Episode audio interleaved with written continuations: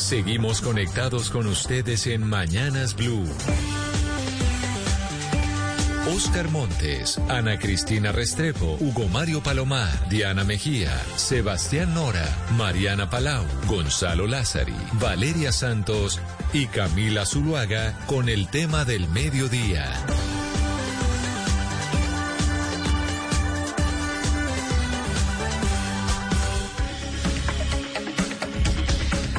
12 del día, 15 minutos. Aquí seguimos conectados con ustedes en Mañanas Blue cuando Colombia está al aire, terminando esta semana, la primera semana del 2022, pero también hablando de un tema muy importante. ¿Por qué? Porque ya los niños eh, pues van a volver a clases, ya la otra semana en distintas partes del país se está anunciando que vuelven los niños a los colegios, pero hemos escuchado a los directivos de FECODE decir que no están de acuerdo, que no están de acuerdo y que las garantías y las condiciones no están dadas para que los profesores vuelvan a las aulas. Y esto después de un año y medio, casi dos años eh, de pandemia. Y por eso queremos hablar eh, de ese tema y si de realmente todos los profesores del país, de los colegios públicos, están de acuerdo con FECODE. ¿Y van a volver los profesores o no van a volver eh, los profesores a clase? Queremos saludar a quienes se conectan con nosotros a esta hora a través de Facebook Live en nuestra cuenta de Blue Radio Colombia y también a nuestros televidentes de todas las noches en Noticias Noticias Caracol Ahora, el primer canal digital de noticias en Colombia. Pero antes de irme a hablar con los profesores de diferentes partes del país que pertenecen a entidades eh, públicas en Colombia, quiero saludar al señor Laurent Duvillé yo no, mi francés no es el mejor, pero él es el eh, vocero de UNICEF para América Latina y el Caribe. Señor eh, bienvenido a Mañanas Blue. Muchas gracias por, por acompañarnos el día de hoy. Gracias por la invitación. Mire, y lo hemos llamado a usted específicamente para hablar de los efectos que tiene que los niños no estén en clases presenciales, porque sabemos que desde el año pasado, cuando también se tenía este debate en América Latina, ustedes emitieron una comunicación diciendo lo grave que es para los niños no ir físicamente a los colegios. Y como estamos reviviendo ese debate hoy en Colombia, me parece importante preguntarle eh, a usted eso, señor Dubille. Sí, efectivamente, después de eh, más de 21 meses de pandemia, eh, todavía hasta el día de hoy 60 millones de niños siguen siendo fuera de la escuela, fuera de las aulas en América Latina y en el Caribe. Es un catástrofe educativo muy grande. Se han perdido más de dos años de aprendizaje para cada dos de cada cinco eh, alumnos y alumnas eh, en la región. Es una pérdida de aprendizaje para el niño, para la niña, pero también hay otras consecuencias. Hay consecuencias porque en una región que es la más desigual del mundo fuera de las zonas de conflicto y la más violenta fuera de las zonas de conflicto, un niño que se queda fuera del colegio, fuera de la escuela, es un niño que, corre el riesgo de ser reclutado por pandillas y también para las niñas de caer en el trabajo infantil o en la explotación infantil. Así que es importante y sí es cierto que existe modalidades de educación a distancia, de aprendizaje a distancia, pero nos damos cuenta en tiempo de pandemia que la educación a distancia también ha agudizado la brecha entre las familias pobres y, ricas. Y hay muchos niños en eh, los pueblos que no logran tener acceso a estas modalidades de aprendizaje virtuales. Así que es muy importante acelerar eh, la posibilidad de retorno seguro a clase presencial lo más pronto posible. Pero, pero ahí es donde yo le pregunto a usted algo, señor Duvillé, porque usted dice América Latina y el Caribe, pues una, es una de las regiones más desiguales del mundo. Tenemos muchas falencias en nuestro sistema educativo. Por ejemplo, nosotros en Colombia tenemos eh, centros educativos que falta por mejorar la infraestructura de manera significativa. Y eso es lo que, por ejemplo, se quejan algunos padres de familia, algunos eh, profesores que dicen, hasta que no tengamos los centros educativos como tiene que ser, no vamos a volver a clases o no deberíamos volver a clases. Yo le pregunto a ustedes desde UNICEF, como eh, entidad de las Naciones Unidas, ¿deberían los niños volver a clases así estemos volviendo a una infraestructura que no es perfecta con la presencia del COVID-19? Bueno, primero hay que tomar en cuenta que nosotros decimos que las escuelas tienen que ser las primeras en reabrir y las últimas en cerrar.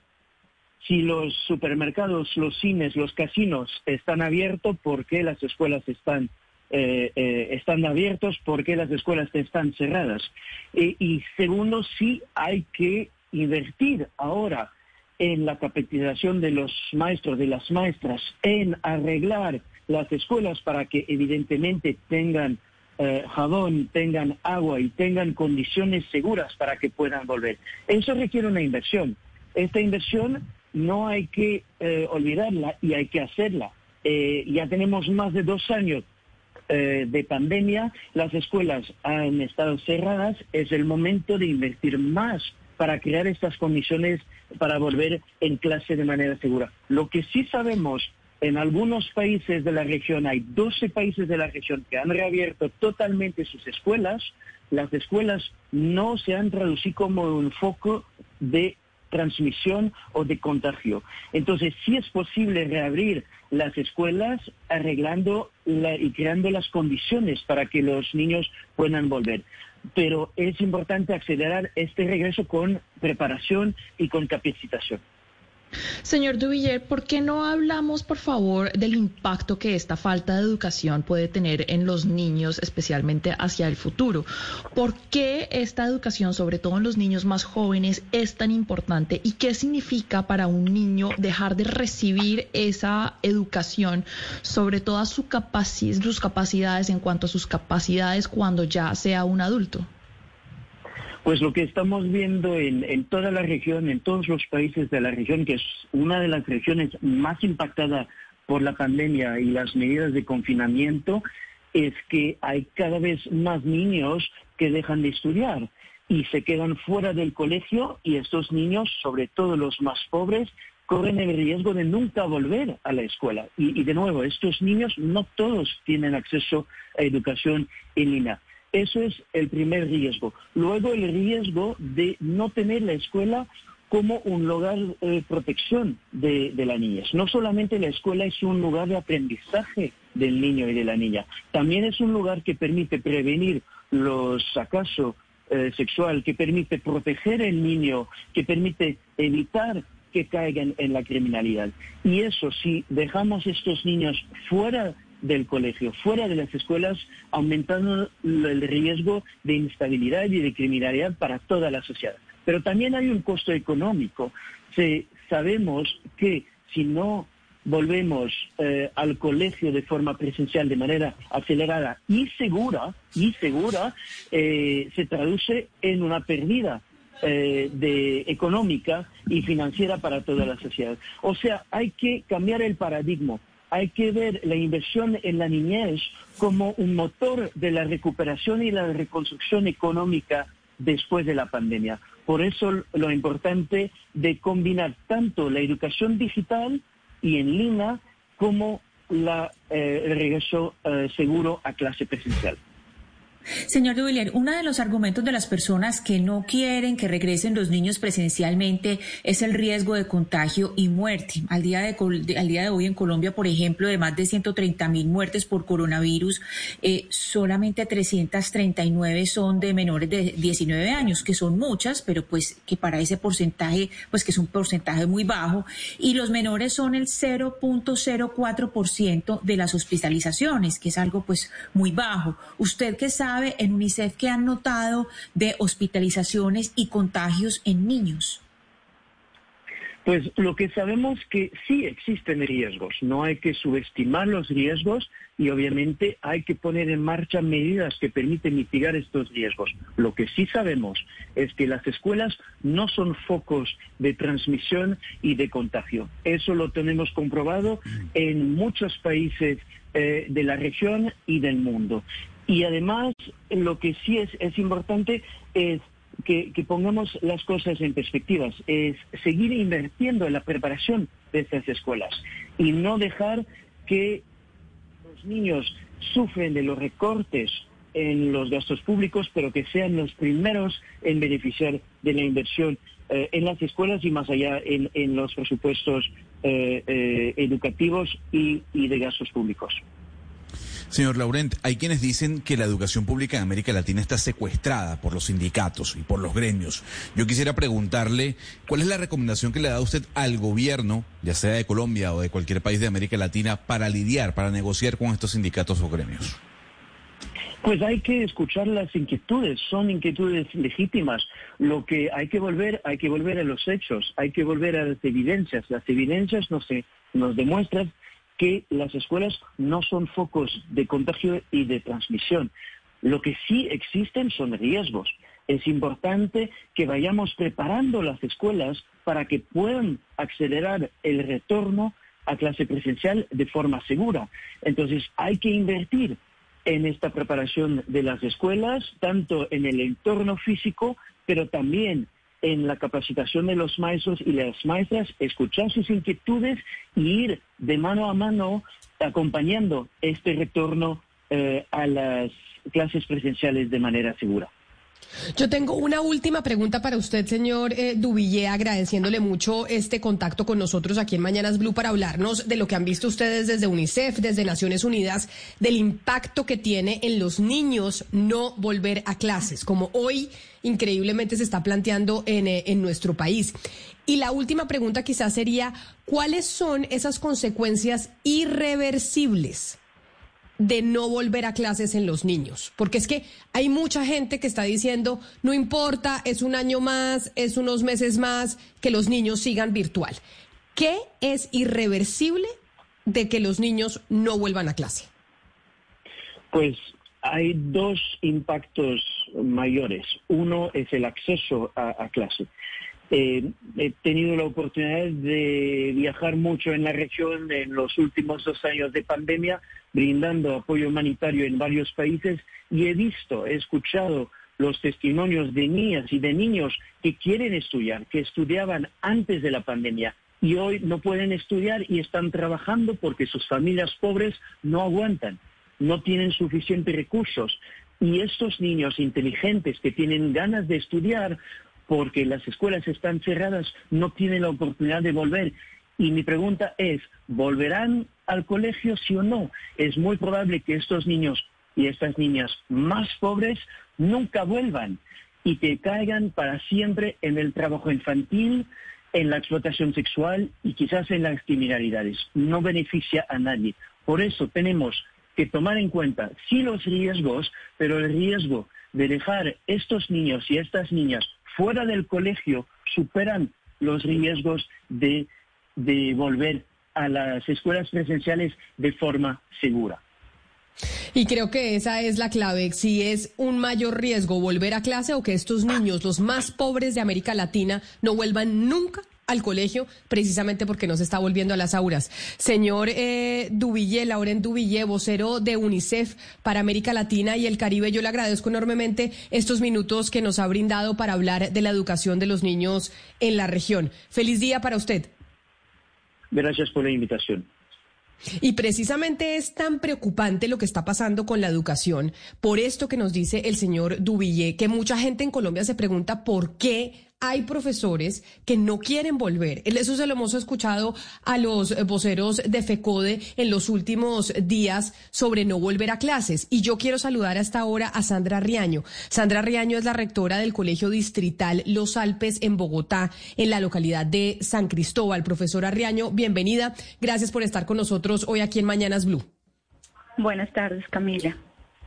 Y yo, profesora, eh, le pregunto a usted como miembro, como rectora de un colegio público en Bogotá, ¿son todos los profesores del país los que no quieren volver a clase y que coinciden con lo que está planteando FECODE de otra vez ponernos en el debate de si los niños van a volver al colegio o no? No, Camila, mira, yo siento que hay un gran grupo de maestros que tienen un sentido ético, pedagógico y social de su ejercicio pedagógico y hacen pues una ardua labor por garantizar que los estudiantes, sobre todo los que tienen las condiciones más vulnerables, puedan acceder a la educación pública. En mi ejercicio como rectora en el colegio tuvimos una presencialidad el año pasado en la cual tuvimos cero brotes de contagio en la institución pero siento que es un ejercicio autónomo, mancomunado. Es un ejercicio conjunto con la comunidad, padres, estudiantes, docentes, directivos, los cuales pues entendimos que el autocuidado es la mejor manera para poder garantizar que esas brechas que se dan y que ese retorno a la, a la presencialidad de verdad atienda a esas, sobre todo la recuperación emocional de las familias y de los estudiantes. Entonces, pues en la práctica y en el ejercicio que tuvimos pudimos evidenciar que durante el tiempo, pues la escuela no fue un foco de contagio. Pero entonces déjeme saludar y sumar esta conversación también a Gabriel Alfonso Patarroyo, que es coordinador sección primaria del Colegio de San Simón en el departamento del Tolima, en su capital, Ibagué. Profesor eh, Gabriel Alfonso, también agradeciéndole usted eh, sumarse a esta conversación. Si es así como dice la profesora Riaño en eh, Bogotá, rectora del Colegio Distrital, Los Alpes, que no, que sí que hay muchos profesores que quieren volver, ¿por qué pareciera que siempre en el debate, pues FECODE lleva la batuta y empieza en el, en el imaginario de todos los colombianos que es que los profesores pues no van a volver a clases y los niños no van a volver presencialmente a las aulas. Bueno, Camila, primero que todo un saludo muy especial para usted y para la mesa de trabajo de, Blue. Bueno, em, yo creo que es necesario aclarar que la Federación Colombiana de Educadores eh, está preocupada en el proceso de retorno a la presencialidad este año, que desde el año pasado, en la directiva ministerial del 17 de junio se convidó a las instituciones educativas y a las entidades territoriales a volver a, las aulas y se hizo en, la modalidad de alternancia, ¿no? Recientemente, hace unos días, pues el Ministerio de Educación expide em, una comunicación en donde pues habla de una presencialidad al 100%. El, el, el tema no es que eh, sindicatos y secretarias de educación y docentes quieran o no quieran volver, todos queremos volver porque tenemos una situación en común, ¿no? Como ya lo anotaba eh, ahorita el funcionario de la, de la UNICEF, es comenzar a cerrar esta brecha que se abrió durante estos dos años y que se ahondó en muchos casos. El tema es las condiciones para retornar a, clase, ¿no? Ya lo anotaba él, ya lo anotaba em, usted también. Pero sí es un imaginario eh, em, casi común decir que los docentes, los educadores no queremos volver, cuando desde el año pasado estamos en ese proceso de, retornar, cuando lo hablo por mi ciudad y por mi, por mi institución educativa, de mano de las secretarías de educación, eh, desde la ciudad que se han articulado unos procesos que han permitido que por medio del POME eh, haya una financiación de los procesos de mejoramiento de las, de las sedes de las instituciones educativas. Entonces, de pronto, yo creo que sí es un discurso que toca que ir desescalando eh, poco a poco en donde se entienda que tanto la Secretaría de Educación como el Ministerio de Educación, como la opinión pública en general está preocupada por ese retorno a la presencialidad en las condiciones en las que se dan. ¿Qué, qué, sucede, Camila? Eh, y, yo sé que los colegas que están acá lo enfrentan. La preocupación de los padres de familia, nosotros como educadores somos los primeros que estamos enfrentando esas preocupaciones y que tenemos como representación del Estado que somos, que somos parte de ese Estado, eh, que mm, Claro, pero, pero, pero, profesor, pero profesor, como lo decía el señor Dubille, ustedes desde, desde el sector de los profesores han hecho la evaluación de qué es más grave, si el riesgo de lo que puede pasar en las aulas con el tema del COVID, al riesgo que un niño de bajos recursos no vuelva a estudiar nunca en su vida y se quede sumido en la pobreza por generaciones y generaciones. Sí, Camila, vea, yo entiendo, o sea, todos entendemos eh, la situación. De hecho, el Banco de la República no hace mucho nos entregaba un estudio en donde encontraba la, grave crisis que hay en, temas de eh, deserción escolar y de reprobación en el año 2020 y pues no es medible aún al 2021, pero va a ser igual, ¿no? Que el 2021 se retornó. Pues digo, nosotros estamos en presencialidad. Nosotros terminamos el año de presencialidad con el modelo de alternancia que la resolución 777 del Ministerio de Salud, acogiéndose a ellos, pues nos permitía. Lo que sucede es que cuando ya hablamos de una presencialidad al 100%, pues ya surgen otras dudas, ¿no? Pero, pero en ningún momento se habla por parte de las instituciones educativas de no retornar a la presencialidad. Y es algo donde, bueno, digo, tenemos que tener claro que es un discurso que hay que ir desescalando. No se trata de que no se quiera volver, de que la federación ha dicho no vuelvan, sino que se traten de ajustar esas condiciones. Por eso le contaba ya. No más en Ibagué, y discúlpeme, le robo 10 segundos más hay una inversión de parte de la, de la administración municipal y del fondo por más de dos mil millones para adecuar 100 sedes. Y me imagino que eso es algo que se ha podido hacer en, otros lugares del país, pero no deja de ser preocupante ciertas condiciones. Claro, pero déjeme saludar a otro colega suyo, a Ricardo Bernaza, que es coordinador en el colegio Jaime Garzón de la ciudad de Cúcuta, para irnos a norte de Santander. Profesor Ricardo, usted también gracias por sumarse a esta conversación. Y entonces, eh, si este es el, debate, ¿por qué estamos escuchando a los directivos eh, de FECODE durante toda esta semana que las condiciones no están dadas para volver a clase? Y que, y que hay un gran sector eh, de, los, de los profesores que no quiere volver hasta que no estén dadas las condiciones. Hola Camila, buenas tardes, ¿cómo estás? Saludo a usted y a todo su equipo de trabajo. Eh, pues Camila, mira, es que la pregunta es muy amplia y hay muchísimas variables que analizar, como lo decía eh, nuestro compañero. Nosotros estamos trabajando desde el año pasado en presencialidad y de verdad ha sido un trabajo bardo y estamos interesadísimos en continuar así. Eh, yo creo que no es secreto para nadie que la virtualidad nos tiene agobiados a los maestros, a los padres de familia, a los estudiantes, el trabajo se multiplicó, perdimos privacidad, perdimos mil cosas y estamos interesadísimos en volver a clase de manera presencial y nosotros lo hicimos el año pasado. Desafortunadamente, eh, no, no exclusivamente por el trabajo presencial, en el caso de nosotros hubieron, hubo, perdón, eh, maestros fallecidos, eh, hubo estudiantes fallecidos que no retornaron a la presencialidad, es decir, fallecieron estando en su casa. Pero le, le, para contestarle, pero venga, le digo, déjeme yo, déjeme yo lo, interrumpo ahí, profesor, porque usted dice hubo eh, maestros fallecidos. Pero ¿quién les garantiza que el, el fallecimiento se debe haber estado yendo a clase y no a un supermercado o no a un o no a cine o no a una reunión en la casa de la vecina? Exactamente, y estamos de acuerdo en que la vida debe continuar y el trabajo debe continuar y estamos interesados en volver, por eso le digo, es que hubo fallecimientos de personas que volvieron y de estudiantes que nunca volvieron, o sea, los los fallecimientos se van a seguir dando retornemos o no retornemos. ¿Qué es lo que pasa? Que lo, como decía nuestro compañero, nosotros el año pasado cuando volvimos nos acogía una resolución que se llama la 777 del Ministerio de Salud en el que nos daba y nos decía una alternancia. ¿Qué es esa alternancia? Que si el aforo del salón que usted tiene eh, le, daba para, si usted tiene 40 metros cuadrados y le daba para 2 metros cuadrados por estudiante, usted máximo lo que podía ocupar era una, un aula con 20 estudiantes. Ahorita nos acaba de decir el Ministerio de Salud que tenemos que regresar todos. Entonces nosotros tenemos cursos de 45 estudiantes porque lo que hay es ausencia de docentes. Para nadie es un secreto que falleció gran parte de la población de docentes. En Norte Santander fácilmente se reportaban 5 o 6 muertes diarias cuando estuvimos en el pico pasado. Hoy en día ya es menos, pero aún se siguen reportando. Y nos faltan docentes y, sabemos que es complicado para que nos los entreguen. Entonces, ¿eso qué hace? Que tenemos menos docentes por estudiantes. Nosotros volvimos y estamos encantados de volver y lo hicimos y lo vamos a hacer porque así, así nos lo van a decir y nos lo van a ordenar y lo vamos a hacer pero no deja de ser preocupante de que si antes teníamos 18 estudiantes por curso, ahora vamos a tener 42 estudiantes, 45 en una aula de 40 metros cuadrados. Entonces usted está ahorita en un espacio, ubíquese con cuántas personas está usted. Yo no sé si usted está en 6 metros cuadrados, en 10, dígame con cuántas personas está usted en su mesa de trabajo. Y ubiquémonos en el colegio en el que yo voy a tener, yo como docente, yo, yo soy coordinador, pero me pongo en el lugar de mis docentes y voy a un salón en el que tengo 42 estudiantes en, en, en, 40 metros cuadrados en el que está todo el mundo encima de uno. Yo atiendo en mi colegio con mis compañeros población de estrato 1 y 2. Y esos estudiantes, eh, nosotros nos toca suministrarles en muchos de los casos su tapabocas y estar pendientes de su bioseguridad, porque realmente ellos llegan con tapabocas que se les ve que se les deshacen en la boca, o cosas que los tienen usados por una semana. Entonces, eso es, eso es un riesgo que lo vamos a asumir porque nos toca, porque es nuestra labor y porque sabemos lo que está en juego, porque y yo concuerdo con usted y con todos nuestros compañeros.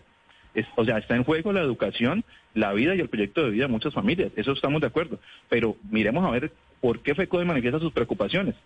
¿Cómo, ¿Por qué el Ministerio, por ejemplo, o, el Gobierno Nacional no empieza a garantizar de que tengamos, por ejemplo, unas aulas más amplias, más ventiladas? Así sea gradualmente. Sabemos que todo no se puede de un momento a otro. O claro, pero más personal para dividir los grupos, en grupos más amplios. Pero profesor Ricardo, sobre eso que usted dice, que usted dice, sabemos que gradualmente entendemos que se tiene que ser así, pues yo creo que todo el país quiere que haya una mayor inversión en la infraestructura de la educación en Colombia. No creo que nadie esté en desacuerdo con eso. Pero Ana Cristina, antes de su pregunta, sobre todo por lo que dice el profesor Ricardo, quiero que recordemos lo que dijo eh, Omar Arango, aquí a Blue Radio, como integrante del Comité Ejecutivo de FECODE en Antioquia el 5 de enero de este año para que no nos, no nos confundamos con que es que sí estamos frente al debate de volver o no volver. Lo primero es la vida y lo segundo el conocimiento. Sin vida no hay conocimiento. Nosotros lo que hemos querido todo el tiempo y lo seguimos haciendo con muchas responsabilidades de FECODE es que se tiene que preservar primero la vida algún día recuperaremos el conocimiento, la parte afectiva que se ha perdido, porque somos conscientes de eso. Pero al gobierno le hemos dicho, le hemos dado fórmulas de, para poder enfrentar esta situación. Y ahora sale con una medida de imponer un aforo total, una presencialidad 100%. Nosotros podríamos eh, casarnos porque nosotros estamos listos y dispuestos a atender a los niños de manera eh, regulada como se ha venido haciendo y lo hemos venido haciendo de manera muy responsable los maestros. Pero ahora va a llevar, diga usted, 50 estudiantes donde científicamente, técnicamente no caben sino 20 estudiantes y lo quiere hacer solamente para llevarse unos puntos para chocar con FECODE, para volver nada la tesis de los maestros. Entonces nosotros sí responsabilizamos al gobierno. Sí, rectora Riaño, después de escuchar lo que nos eh, decía este profesor eh, de Antioquia y teniendo en cuenta la realidad, lo que nos dice la realidad, que en 2019 había una inasistencia escolar de 2.7% de alumnos, que en 2020 se disparó a 16.4%, que eso pues es, es, una cosa eh, impresionante que ya niños que no tienen, no, no tienen cómo volver y que probablemente no vuelvan. Si usted tuviera la oportunidad de decirle en este momento, eh, hablar con el Ministerio de Educación y decirle dónde es el énfasis y que sea algo, eh, digamos, realizable. Porque claro, todos quisiéramos tener eh, una infraestructura perfecta o quisiéramos tener toda la planta profesoral completa, pero si hubiera que hacer un énfasis, usted como rectora, ¿dónde diría que el Ministerio de Educación debe poner el énfasis en inversión y en el interés en este momento para ese regreso presencial? Bueno, pues lo primero que quiero decir es que cada municipio y cada, cada entidad territorial tiene sus propias condiciones y características. En Bogotá, ejemplo, desde hace mucho tiempo el mínimo de la norma de, aforo para las instituciones es de 1.1 en todas las aulas de clase. Desde hace mucho tiempo ya se garantiza que eh, la, los estudiantes tengan un distanciamiento de 1.1 cada territorio tiene sus propias dificultades. Yo pienso que sí es muy importante eh, hacer un énfasis en, en, la estructura, en las plantas físicas, pero más allá, yo siento que, que una buena solución podría ser de pronto dar una, una priorización en las vacunas de los niños, en los procesos de vacunación de los estudiantes. Eso puede hacer que tengamos un retorno un poco más seguro, que el padre de familia pueda hacer una, que pueda ir a vacunar a su hijo y no tenga que hacer unas filas tan extensas, que tengan ellos una priorización en las instituciones y que con el aumento de vacunas, eh, más de siento que ya los maestros completamos nuestra tercera dosis y la vacunación conjunto con, pues eh, hablo por Bogotá, que ya tenemos el 1.1 desde, hace, desde antes de la pandemia, y las medidas de autocuidado que ya adquirimos dentro del proceso, llevamos más de un año y medio entendiendo que el tapabocas, el lavado de manos y sumado a los ejercicios pedagógicos que ya empezamos a realizar el año pasado, nos puede dar como una garantía de poder tener una educación un poco más segura. Sin embargo, Sí, doctor, usted nos dice, entre, entre lo que usted nos está diciendo que es muy interesante, nos habla de saber cuántas, cuántos niños están vacunados. Usted, por ejemplo, en su plantel, usted tiene al día de hoy claridad de cuántos profesores están vacunados y tiene el dato de cuántos niños están vacunados y cuántas dosis. ¿Usted tiene manera de acceder a esa información? Eh, bueno, para los maestros sí tengo la información, la de los estudiantes pues es un poco más eh, voluntaria y es un poco más eh, de los de los padres de familia pero pues también podríamos tener el acceso. Tú sabes que la vacunación es un proceso voluntario hasta ahora y de los maestros, pues sí sé que eh, todos los maestros de mi colegio tienen al menos una dosis de, de, sus vacunaciones y que en diciembre pues muchos estábamos en el proceso ya de la tercera dosis. Quienes el Ministerio de Educación abrió vacunación para docentes en mayo, esos maestros que iniciamos el proceso de vacunación en mayo de una manera normal, en diciembre, noviembre y diciembre, iniciamos ya nuestra tercera dosis, teníamos derecho de ir a nuestra dosis de refuerzo, o sea que ya tenemos un periodo de inmunidad un poco arduo. También quiero como expresar que el confinamiento no es quien garantiza la vida. El señor de, de decía primero la vida y luego el conocimiento. Eh, la medida de confinamiento nos demostró que lamentablemente y desafortunadamente mm, no pudo tampoco, o sea, los maestros fallecieron amigos, personas queridas, así estuviéramos en confinamiento, teníamos el riesgo en la pandemia de, tener un contagio. Mm, así es, pero mire, pues yo, quiero preguntarle al profesor Patarroyo, al profesor Patarroyo quiero preguntarle, eh, porque una cosa es el discurso que uno les escucha a los voceros de FECODE y otra cosa son los hechos. Entonces en el discurso todos se muestran partidarios, que hay que volver, que todos queremos que los niños también crezcan, con, que se eduquen como debe ser. Ese es el discurso, pero a la hora de los hechos, cuando el gobierno dice hay que volver a clase presencial 100%, entonces ya no les gusta. Pero uno ve a los directores, a los directivos de FECODE, por ejemplo, al señor Nelson Alarcón, haciendo campaña política. Entonces el señor Alarcón desfila por todo el país como aspirante al Senado, sin tapabocas, sin ningún tipo de cumplimiento de protocolos, haciendo campaña política. Entonces lo que uno no entiende es el doble discurso. Una cosa es cuando están haciendo campaña política que no tienen ningún cuidado y otra cosa es a la hora de volver a las clases. El señor, el vocero de UNICEF nos ha dicho, por ejemplo, que las escuelas no son foco de contagio. Está demostrado que no son foco de contagio. Entonces, ¿por qué, señor Patarroyo, profesor Patarroyo, por qué insisten los voceros de FECODE los directivos de FECODE en no ir a las clases de manera presencial, sabiendo el efecto terrible que tiene eh, la no presencialidad en los niños, los daños irreversibles que le causan a los niños. Oscar, primero, muy buenas tardes. Bueno, Oscar, vea, yo creo que lo primero es que es grave cuando se politiza el, la educación, ¿ya? Y desafortunadamente, de tanto la educación como la salud, eh, que deberían de ser temas que son transversales a la realidad de un país que debe ser, deberían de ser prioritarios, pero encima se han politizado en nuestro país.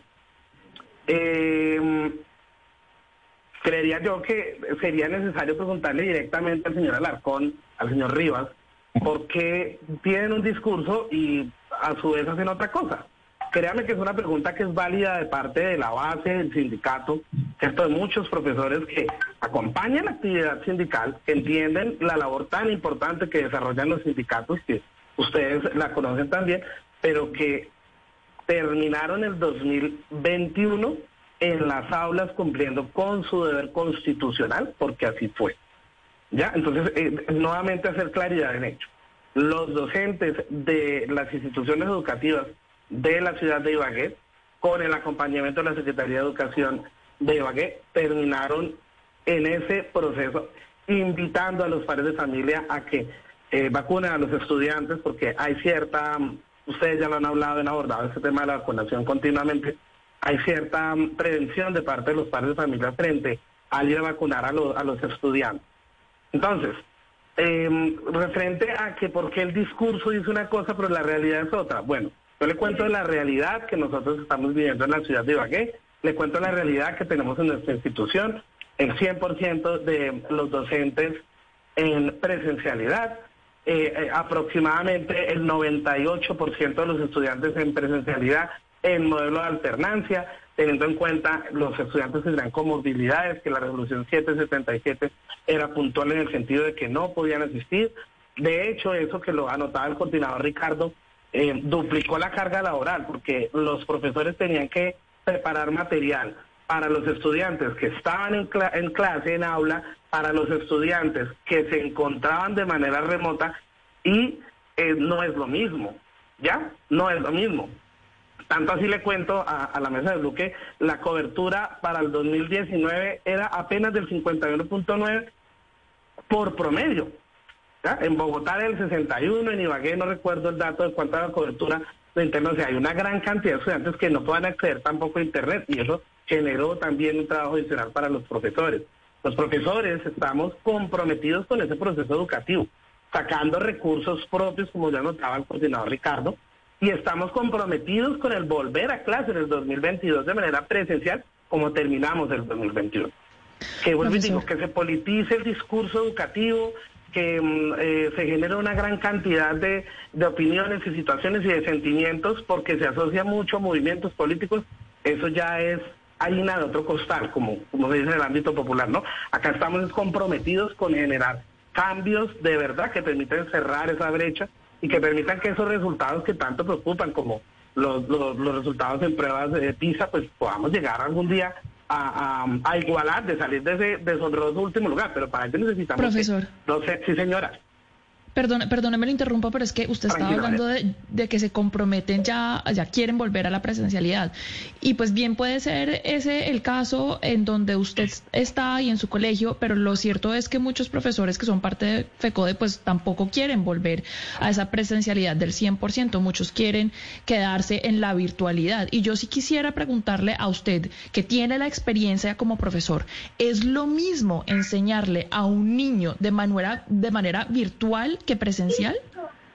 Mire, eh, esto, Mariana, hay una particularidad con esto. Y, yo lo digo abiertamente en todos los ah, espacios en donde podemos discutir el asunto de lo que es la virtualidad y es mm, enfrentar la pandemia para, el, para los docentes fue una labor titánica.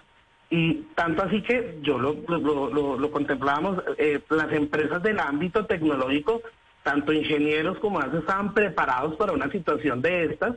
Em, en el ámbito médico se podía llegar a pensar que se estaba preparando para una contingencia de estos, pero en el ámbito educativo no.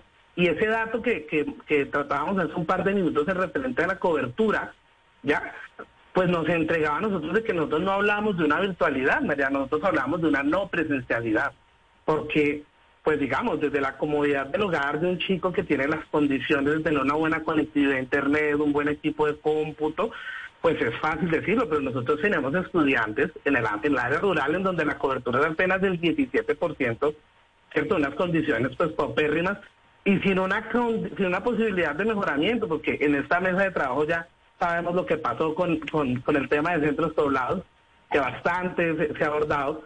Eh, tenían que desplazarse 3, 4 kilómetros para llegar a recibir una clase, una orientación que muchas veces llegaba por WhatsApp, que muchas veces eh, llegaba pues por una sesión de Meet, pero pues el docente se vio abocado, las instituciones educativas y también las secretarías de educación, a montar todo un plan de contingencia que cerrara esa brecha de desconocimiento de esas herramientas multimedia, ¿cierto? Para los docentes, porque muchos no estaban preparados, pero también para los estudiantes para que en su casa pudiesen gozar de un material. Venga, yo le cuento. Recién empezó en marzo del 2020 cuando se da la, la um, determinación de parte del de, Ministerio de Educación de ir a la, a la, a la de, cerrar las aulas.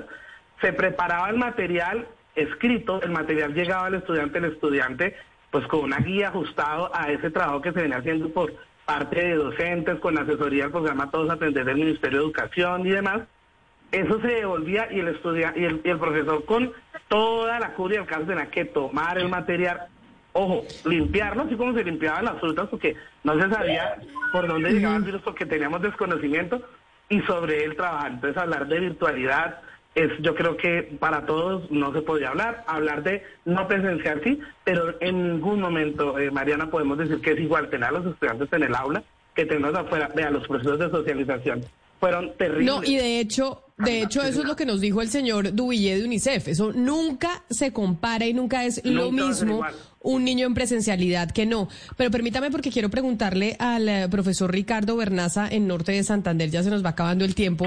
Y es entonces, profesor eh, Ricardo Bernaza, ¿van a volver de lo que usted, usted dice? Yo entiendo que es distinto en cada departamento, entiendo que es distinto en cada jurisdicción, cada colegio, pero en general ustedes son eh, un gremio que es eh, pues que está representado no todo pero sí mucho por, eh, por el sindicato de FECODE. Van a volver o no van a volver o sea entiendo y yo creo que el país entero conoce de las peticiones que viene haciendo el sector educación de la necesidad en inversión en infraestructura y demás. Eso es una realidad y es una realidad desde hace mucho tiempo. Pero la gran pregunta es van a volver o no van a volver Camila, yo, no te puedo responder por todos los maestros del país, porque yo no los represento. Eh, tú lo has dicho, FECODE es un gremio que, lo que hace es, valga la redundancia, agremiar sindicatos. Yo pertenezco, por ejemplo, al sindicato de Norte de Santander y el sindicato de cada ciudad pertenece a FECODE. Las decisiones de FECODE, eh, como lo dice nuestro compañero, muchas veces son politizadas. Por ejemplo, muchos, a, muchos, a la mayoría de nosotros los maestros, no nos representan, eso no es eh, lo que pasa es que a veces las generalizaciones son muy equivocadas. Yo no puedo ahorita, por ejemplo, darte una respuesta y generalizar y decir todos vamos a volver.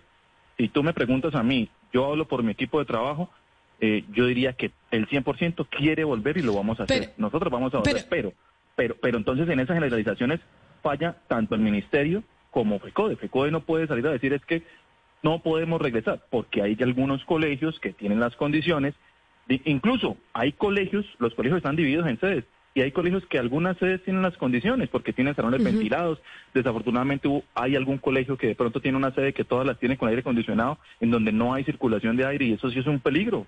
Meterse en un, en un salón 30 estudiantes en el que ni siquiera hay circulación de aire pues porque la ventilación es necesaria. Yo no sé si ustedes conocen el proyecto Can Air de, de que se lleva aquí por un ingeniero ambiental en Bogotá y que se, se va a hacer mucha tecnología acerca de medir dióxido de carbono. Nosotros hemos tratado de implementar eso con las uñas como por lo menos para garantizar que el aire que hay en un aula, cuando tengo cierta cantidad de estudiantes, me está diciendo, bueno, eh, no hay riesgo de, contagios. Entonces yo, hablando por mí, yo quiero volver y lo vamos a hacer independientemente. Pero, profesor... Pero quisiéramos, quisiéramos que, que el ministerio, por ejemplo, ahorita no se apresure en necesar y decir, hombre, volvamos todos al mismo salón al tiempo. Veníamos trabajando con una con una resolución que nos da un, chance de alternancia para un aforo y uno dice, vale, yo tengo, por ejemplo, un grupo de 40 estudiantes y tengo un salón en el que puedo meter los 40 estudiantes y trabajar con estos días, perfecto. Pero si yo en un salón no tengo la capacidad para meter 40 estudiantes donde haya ventilación, pues denme la oportunidad de dividir el salón en dos grupos y al menos que venga uno un día y el otro día venga otro, o que venga media jornada uno y otra media jornada otro, porque en realidad no queremos presencialidad. Lo decía nuestro compañero, cuando retornaron nuestros, nuestros estudiantes el año pasado en septiembre, empezamos a ver la brecha nos dábamos cuenta que estaban de verdad muy mal preparados porque usted envía, nosotros hacíamos conexiones virtuales como estamos ahorita por, por mí, cuatro horas y terminamos con cinco horas. Sí, los estudiantes se conectan, bajábamos las cámaras, se nos conectaban desafortunadamente 60, 70%, bajábamos las cámaras para mejorar la señal. Y nosotros impartíamos y tratábamos de interactuar. No sabíamos qué hay detrás de la pantalla, qué está haciendo el niño, a veces los papás mandándolos a hacer mandados. O sea, e, eso, eso Pero profesor, Usted entiende y me parece, me parece importante el punto que usted hace es si queremos volver a la, a la, presencialidad, pero que no haya una presión del ministerio de que tenemos que volver todos al tiempo cuando no están no están dadas las condiciones para volver todos y meternos en un en un mismo salón. pero usted mencionaba, profesor Ricardo eh, Bernaza, que sí hay una politización en medio del debate. Y entonces yo le pregunto y con sinceridad, ustedes que hacen parte de los sindicatos y demás.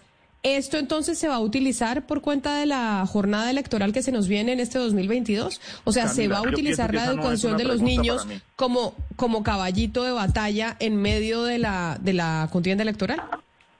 Yo pienso que esa no es una pregunta para mí porque, porque yo no soy el que tenga una posición política. Yo lo que quiero es cumplir con mi función.